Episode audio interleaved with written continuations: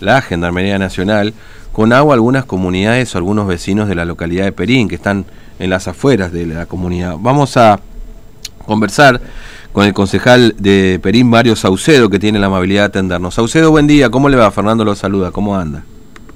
¿Qué tal? Buen día, ¿cómo le va a usted y su prestigiosa audiencia? Eh, soy doctor Mario Saucedo, concejal acá de Cambiemos, presidente de la Unión Cívica Radical de Subteniente Perín. Mm. Bueno, eh, cuénteme, Saucedo, ¿cuál es la situación de Perín? ¿Hay agua? ¿Cómo, cómo están atravesando este momento ahí?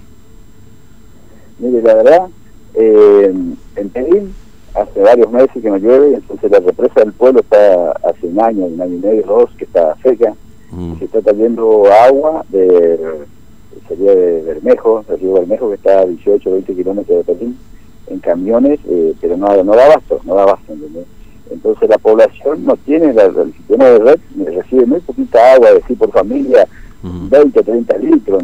Por día y no alcanza. Entonces tenemos que empezar a Claro. Es decir, eh, el principal problema se da no, no, no, solamente con la gente en el pueblo, en el pueblo también tienen problemas, pero obviamente en las eh, comunidades o en, las familias que están eh, por ahí en los campos, más alejados del, casco urbano, se podría decir, de Perín, ¿no? Sí, así es. También hay, hay, varias colonias, ¿no es cierto? Tenemos dos comunidades de aborigen, Ciudad de Oro, que está a 10 kilómetros de Perín, mm. Ruta 95, y la comunidad, que más, hay más o menos 350, 400 habitantes, y la comunidad de San Carlos también son media com, mm. toda, este, que está a 25, 30 kilómetros. Eh, esa gente, esas dos comunidades, hay un camión de, que, se, que se encarga de distribuirlo, pero eh, tampoco da abasto, o sea, eh, no alcanza. Además tenemos colonia criolla, claro. San Pedro, Alto Alegre, este, el Fortín de Valle, la Sierra de Visadero, San Roque, la Media Luna. A esa familia también hay que asistirle porque además tiene su animalito y se están por falta de agua y de alimentos. Mm. Y, bueno, y por eso Gendarmería tuvo que actuar también, digamos, ¿no? Porque este camión, ¿es un solo camión es un solo camión el que tiene la municipalidad? Sí, sabe, pero no alcanza, o sea, mm. la verdad, eh, inclusive ellos van a otra zona que no corresponde, por ejemplo, cerca de la piedra, allá cerca de 503, pero no dan abasto, eh, la verdad no, no dan abasto, ¿entendés? claro. Eh, son camiones obsoletos, la mayoría viejos, se rompen, ¿entendés? Por eso no, no, no, buenas condiciones. Claro, entiendo. Este, y, así están hace cuánto, Saucedo, ahí en Perín, con este tema del agua? Mirá, seis meses mínimo, seis meses mínimo que estamos así. Mm. Seis meses, sí, sí, sí, con esta situación. Este, y, y la solución es solamente esta, digamos, los camiones de agua, porque, o la lluvia, obviamente. En México que está a 18, 20 kilómetros de acá. Sí. Este, y bueno, pero eh, tenemos el, el, agua tan cerca y por falta de planificación o de gestión o no sé cuál es la temática, mm. eh, no se hace. Entonces, nuestra represa que tiene capacidad para 50.000 habitantes está cerca hace 3, 4 años, eh, realmente no, no, no, se, no se llena. Y en este momento, en vez de preparar para limpiar, desbarrar o preparar para si viene la lluvia, tampoco se hace, o sea, tampoco se está pensando en el futuro del pueblo, ¿entendés? Claro. Todo es eh, salir del momento y solucionar a ver cómo se puede hacer, pero no se planifica nada realmente. Mm, entiendo. Este, bueno, ustedes están ahí con un conflicto también, sucedió con el intendente, ¿no? Que los acusa de que no van a no van a trabajar, dice, ¿no? Como concejales. yo soy concejal a honor y yo no cobro un peso para empezar, está claro, porque yo soy únicamente cobro mi sueldo médico. Yo, yo soy concejal de UCR ad honorem hace tres años, mm. un año y medio.